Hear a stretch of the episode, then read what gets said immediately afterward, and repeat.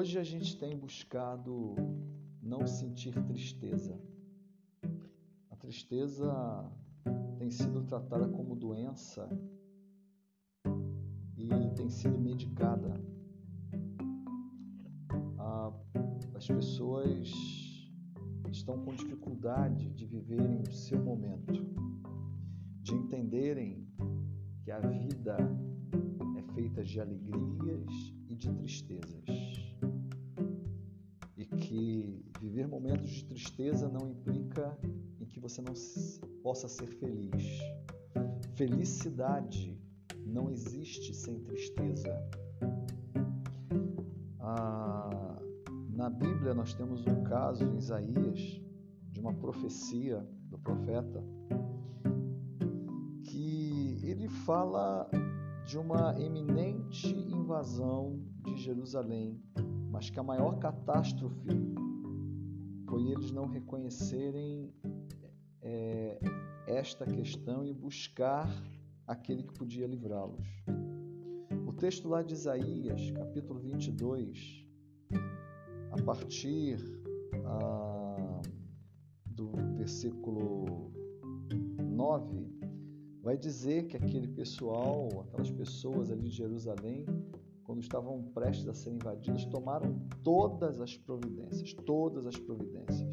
Né? Armazenaram água, é, construíram reservatórios, se prepararam para aquela invasão, para resistir àquela invasão. Só que aí, ali no versículo 11, a coisa muda de tom na profecia e fala assim: Vocês construíram um reservatório entre os dois muros para a água do açude velho. Ele está falando de uma obra difícil de ser feita. Ele está falando de algo complicado.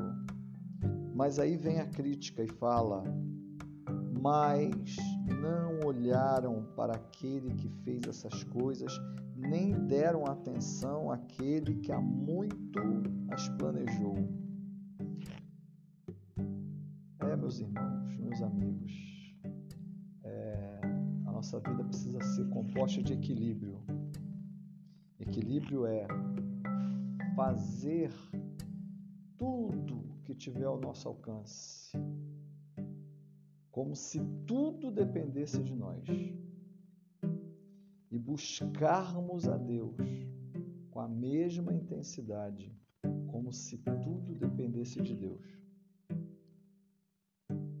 E o pior é a constatação que é feita no final da profecia, a partir do versículo 12, que fala: naquele dia, quer dizer, no dia que eles estavam em dificuldades, naquele dia que é, eles estavam com problemas, e aí prossegue o versículo: naquele dia o soberano, o Senhor dos exércitos, os chamou para que chorassem e pranteassem, que arrancassem os cabelos e usassem vestes de lamento. Diante de uma tribulação, não adianta você querer é, ter atitudes de alguém que não está em tribulação.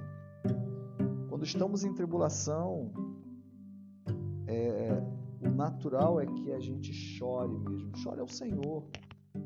O natural é que a gente arranque os cabelos da cabeça mesmo, mas para o Senhor.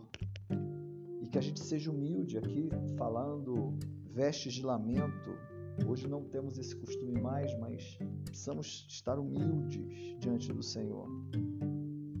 Só que aí depois do versículo 13 diz: Mas ao contrário, houve júbilo e alegria abate de gado e matança de ovelhas, muita carne muito vinho.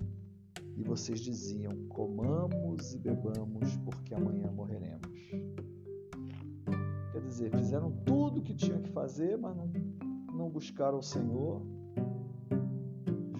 Talvez olharam para o exército e viram que aquelas preparativos que fizeram não eram, não seria suficiente então vamos nos alegrar, vamos comer e beber, fazer tudo que dá vontade na telha, porque não tem mais jeito mesmo. Isso é loucura. Isso é insanidade. Diante de momentos tristes, precisamos chorar aos pés do Senhor. Fazer tudo que tiver ao nosso alcance para resolver o problema, mas fazer tudo para pedir auxílio ao Senhor. É... E chorar. Chorar faz bem. Chorar faz parte da vida. Quem disse que tristeza é maldição? Só pode se entristecer quem está vivo, quem tem o dom da vida. Só pode chorar quem está vivo. Então, portanto, choro e tristeza é bênção em última instância.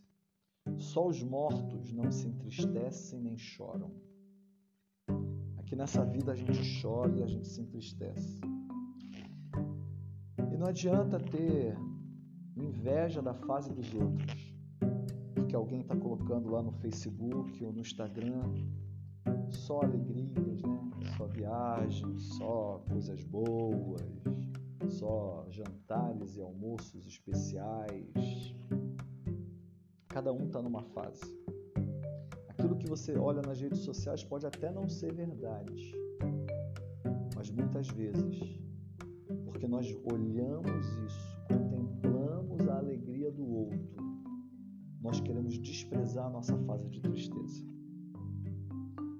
Querido, minha querida, haja com sabedoria, em Roma como os romanos. Que o Senhor abençoe a sua vida em nome de Jesus.